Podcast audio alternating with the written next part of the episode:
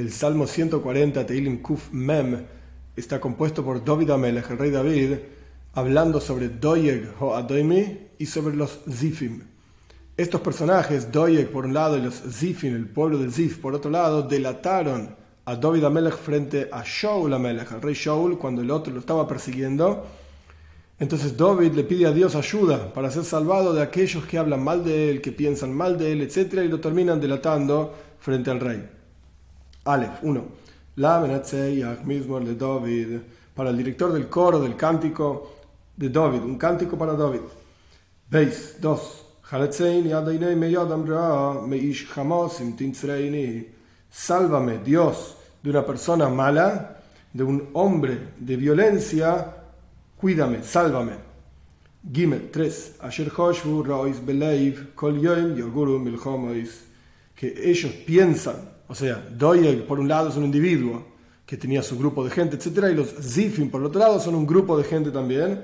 Ellos piensan maldades en el corazón, todo el día viven en guerras Viven constantemente en lugar de guerra. Esto es una forma de traducir la palabra yoguru. Otra forma es juntan guerras. Constantemente están buscando dónde pueden hacer un, problema. Dale, cuatro.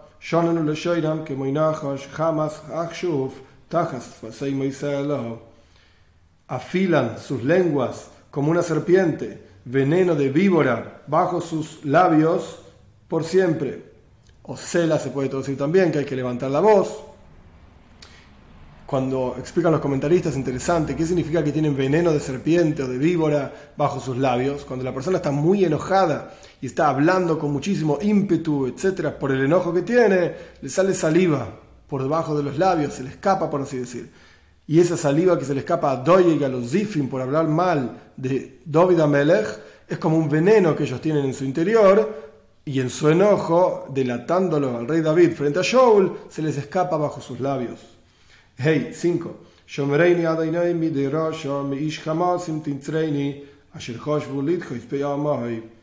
Cuídame, Dios, de manos del malvado, de una persona de violencia, sálvame, que ellos pensaron echar mis, mis pasos. Lithois es como desplazar mis pasos, que yo termine desplazado, o sea, muerto. Vov 6. ¿Cómo ellos piensan desplazarlo a David Amelech? Leyad Magol Moikshim. Escondieron los orgullosos una trampa para mí con cuerdas. Explican los comentaristas que es esta trampa con cuerdas. Es como cuando un cazador de aves extiende una red en el piso con una cuerda para cerrar esa red. Y cuando ve que el pájaro, el ave está sobre la red, tira de la cuerda y atrapó al pájaro. Por eso continúa diciendo, tiene una cuerda y por sus reyes, Leyad Magol, pusieron, extendieron una red al lado de mis pasos. Moikshim Trampas colocaron para mí por siempre, emboscadas, trampas. Zain 7. Omar eili oto. Dije, yo mí mismo me dije, cuando escuché que los otros me están poniendo trampas, emboscadas, etc., le dije a Dios, mi Señor, mi fuerza eres tú. Escucha, Dios, la voz de mi súplica. Ges 8. Elohim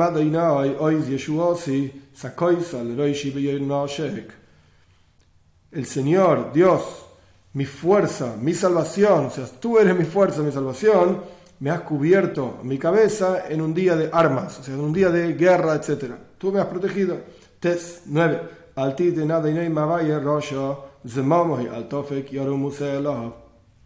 No des Dios los deseos del malvado. Mavay como taiba, las pasiones y deseos del malvado. No permitas que se cumplan Dios. Zemomo y sus pensamientos malos. Al no saques a la luz, o sea, no permitas que se realicen y se, vuelvan verdad los pensamientos del malvado. Yorumusela, ¿qué es lo que piensa el malvado? Elevarse por siempre, él siempre quiere estar por encima, por así decir, de los demás. Yud 10. La cabeza de los que me rodean, Amal mentiras son sus labios, o sea, rodean mi cabeza para matarme, por supuesto, mentiras en sus labios, y que esas mentiras lo terminen cubriendo a él mismo, le vuelvan por sobre sí mismo, por así decir. Yud Aleph, 11. Y moitu aleyem geholim boeish yapilem bemamoirois valiokumu.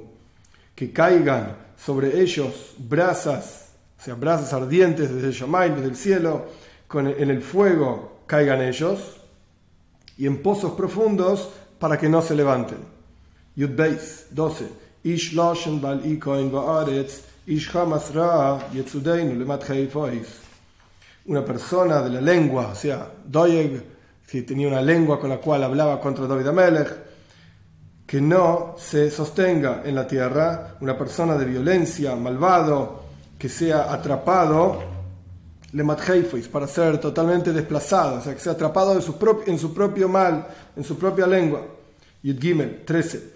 Yodati ki din ani mishpat Yo sé que hará Dios juicio con el pobre, o sea, justicia con el pobre, y también justicia, juicio con los necesitados.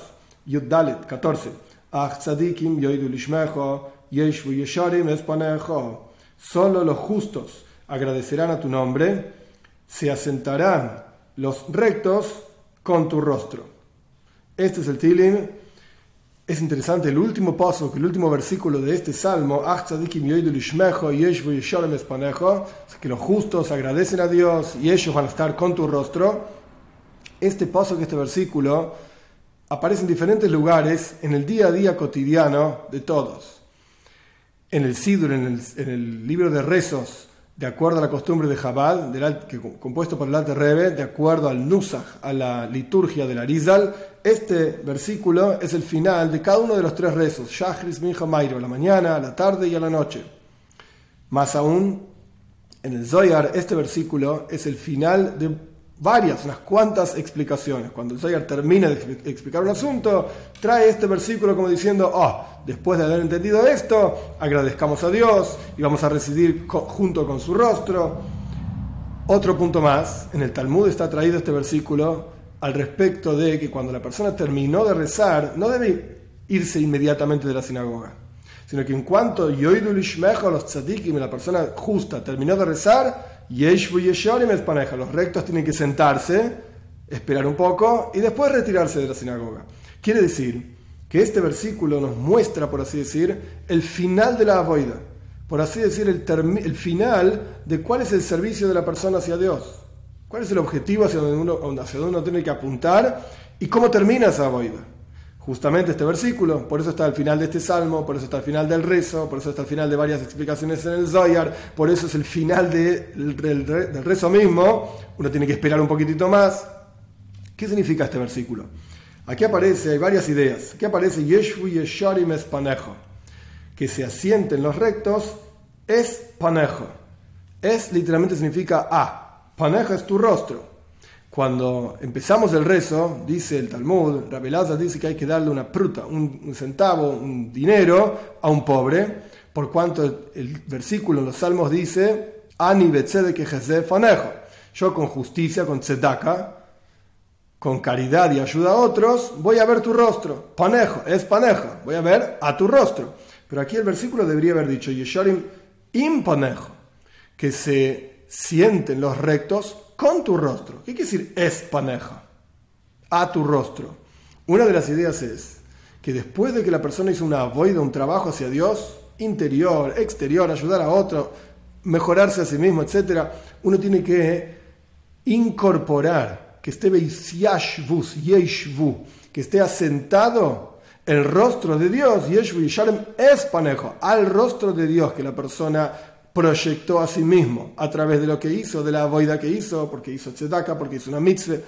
Esto tiene que estar viciashbus, tiene que estar asentado en el interior de la persona. Es decir, uno no debe simplemente hacer la mitzvah y decir, bueno, listo, ya está, terminé a otra cosa. No, sino que esto esté incorporado y asentado en la vida misma de la persona. Esto es yeshvu, es panejo. Hay que asentar el rostro de Dios en el interior de uno mismo. ¿Y esto qué significa en la práctica? que la persona puede meditar en que justamente luego de cada mitzvah, cada mitzvah, cada porción de Torah que la persona estudia, proyecta hacia uno la presencia de Dios.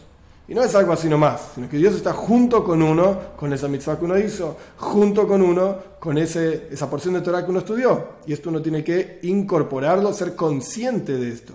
Que cada mitzvah que hacemos, cada Torah que estudiamos, Dios está con nosotros. Esto es por un lado. Pero por otro lado, ¿por qué se llaman justamente Yesharim? ¿Quiénes son estos rectos? ¿A qué hace referencia? Tzadikim, los justos, ¿ok? Son personas que se cumplen, cumplen la voluntad de Dios. Pero ¿por qué dice que justo los Yesharim? Los rectos son aquellos que Yeshvu es panejo, asientan a tu rostro en el interior de cada uno de nosotros. Para entender esto, tenemos que entender quiénes son los que son llamados Yesharim.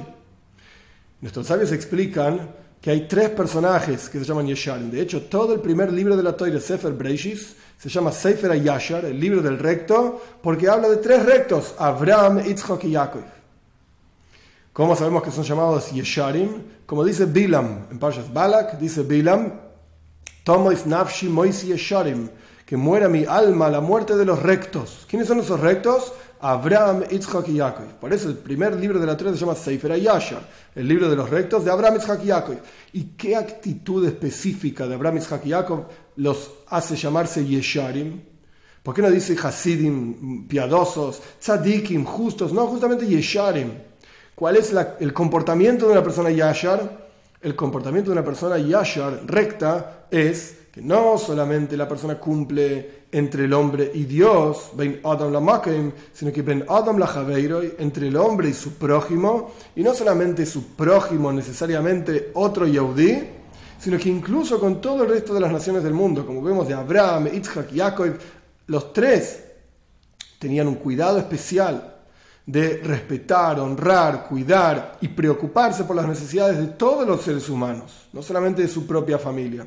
Y esta es la actitud que los hizo llamarse Yesharim, rectos.